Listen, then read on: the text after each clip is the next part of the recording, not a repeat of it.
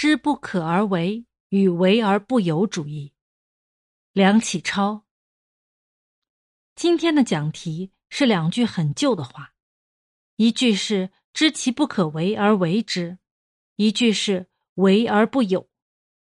按照现在八股的做法，把它分作两股讲。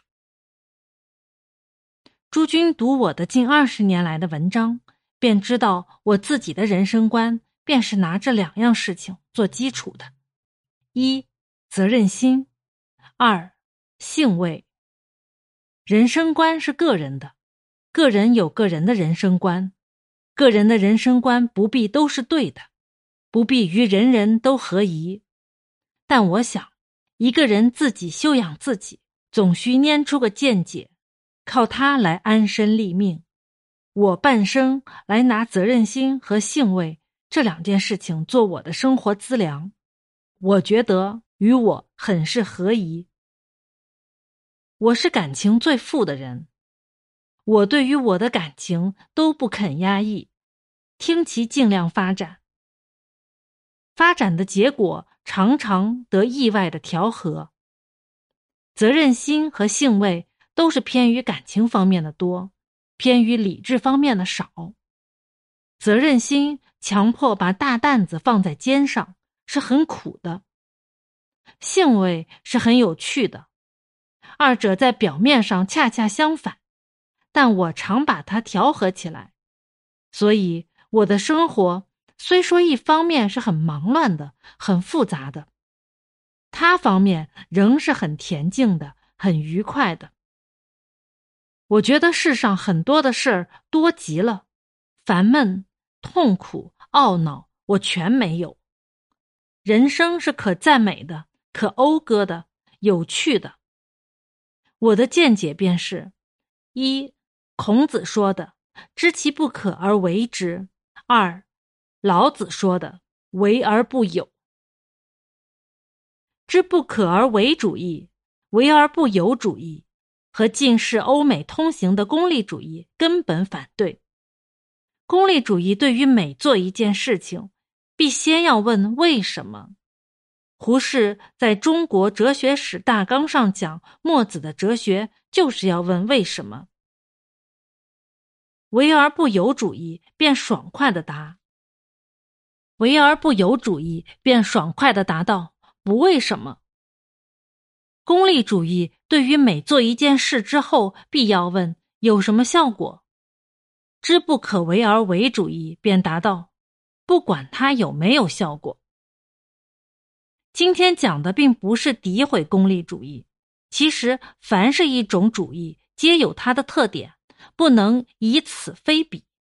从一方面看来，知不可为而为主义容易奖励无意识之冲动，为而不有主义容易把精力消费于不经济的地方。这两种主义。或者是中国物质文明进步之障碍也未可知，但在人类精神生活上却有绝大的价值，我们应该发明它，享用它。知不可而为主义，是我们做一件事，明白知道它不能有着预料的效果，甚至于一无效果，但认为应该去做，便热心去做。换一句话说。就是做事情的时候，把成功与失败的念头都撇开一边，一味埋头埋脑的去做。这个主意如何能成立呢？依我想，成功与失败本来不过是相对的名词。一般人所说的成功，不见得便是成功；一般人所说的失败，也不见得便是失败。天下事有许多从此一方面来看。说是成功，从别一方面来看，也可说是失败；从目前看，可说是成功；从将来看，也可说是失败。比方乡下人没见过电话，你让他去打电话，他一定以为对着墙讲话是没效果的。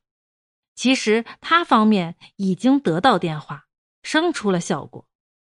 再如乡下人看见电报局的人在那乒乒乓乓的打电报，一定以为很奇怪，没效果的。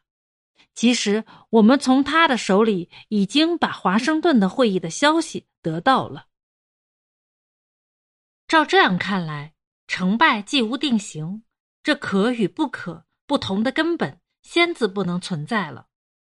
孔子说：“我则异于世，无可无不可。”这句话似乎是很滑头，其实他是看出天下事无绝对的可与不可，即无绝对的成功与失败。别人心目中有“不可”这两个字，孔子却完全没有。这不可而为，本来是臣门批评孔子的话，印在臣门眼帘上的孔子是知不可而为，实际上的孔子是无可无不可而为罢了。这是我的第一层解释。进一步讲，可以说宇宙间的事绝对没有成功，只有失败。成功这个名词是代表的圆满的观念，失败这个名词是表示缺陷的观念。圆满就是宇宙进化的终点，到了进化终点，进化便休止。进化休止，不消说是连生活也休止了。所以，平常所说的成功与失败，不过是指人类活动休息的一个小段落。比方，我今天讲演完了，就算是我的成功；你们听完了，就算是你们的成功。到底宇宙有圆满之期没有？到底进化有终止的一天没有？这仍是人类生活的大悬案。这场官司从来没有解决。因为没有这类的裁判官。据孔子的眼光看来，这是六合以外的事，应该存而不论。此种问题和上帝之有无是一样不容易解决的。我们不是超人，所以不能解决超人的问题。人不能自举其身，我们又何能拿人生以外的问题来解决人生的问题？人生是宇宙的一个小断片。孔子不讲超人的人生，只从小断片里讲人生。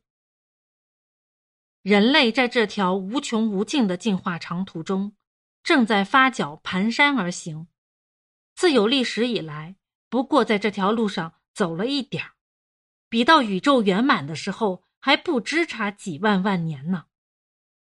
现在我们走的时候。只是像体操教员刚喊叫了一声“开步走”，就想要得到多少万万年后的成功，岂非梦想？所以谈成功的人不是骗别人，简直是骗自己。就事业上讲，说什么周公治太平，说什么秦始皇统一天下，说什么释迦牟尼普度众生。现在我们看看周公所治的太平。到底在哪里？大家说是周公的成功，其实是他的失败。六王毕，四海一，这是说秦始皇统一天下了。但仔细看看，他所统一的到底在哪里？并不是说他传二世而亡，他的一份家当完了就算失败。只从他以后，便有楚汉之争、三国分裂、五胡乱华、唐之藩镇。宋的辽金，就现在说又有督军之割据，他的统一之功算成了吗？至于释迦牟尼，不但说没普度了众生，就是当时的印度人也未全被他普度。所以世人所说的一般大成功家，其实都是一般大失败家。再就学问上讲，牛顿发明引力。人人都说是科学上的大成功，但自爱因斯坦之相对论出，而牛顿转为失败。其实牛顿本没成功，不过我们没有见得到就是了。近两年来，欧美学界颂扬爱因斯坦成功之快之大无比矣。我们没学问，不配批评，只配跟着讴歌，跟着崇拜。但照牛顿的例来看。他也算失败，所以无论就学问上讲，就事实上讲，总之一句话，只有失败的，没有成功的。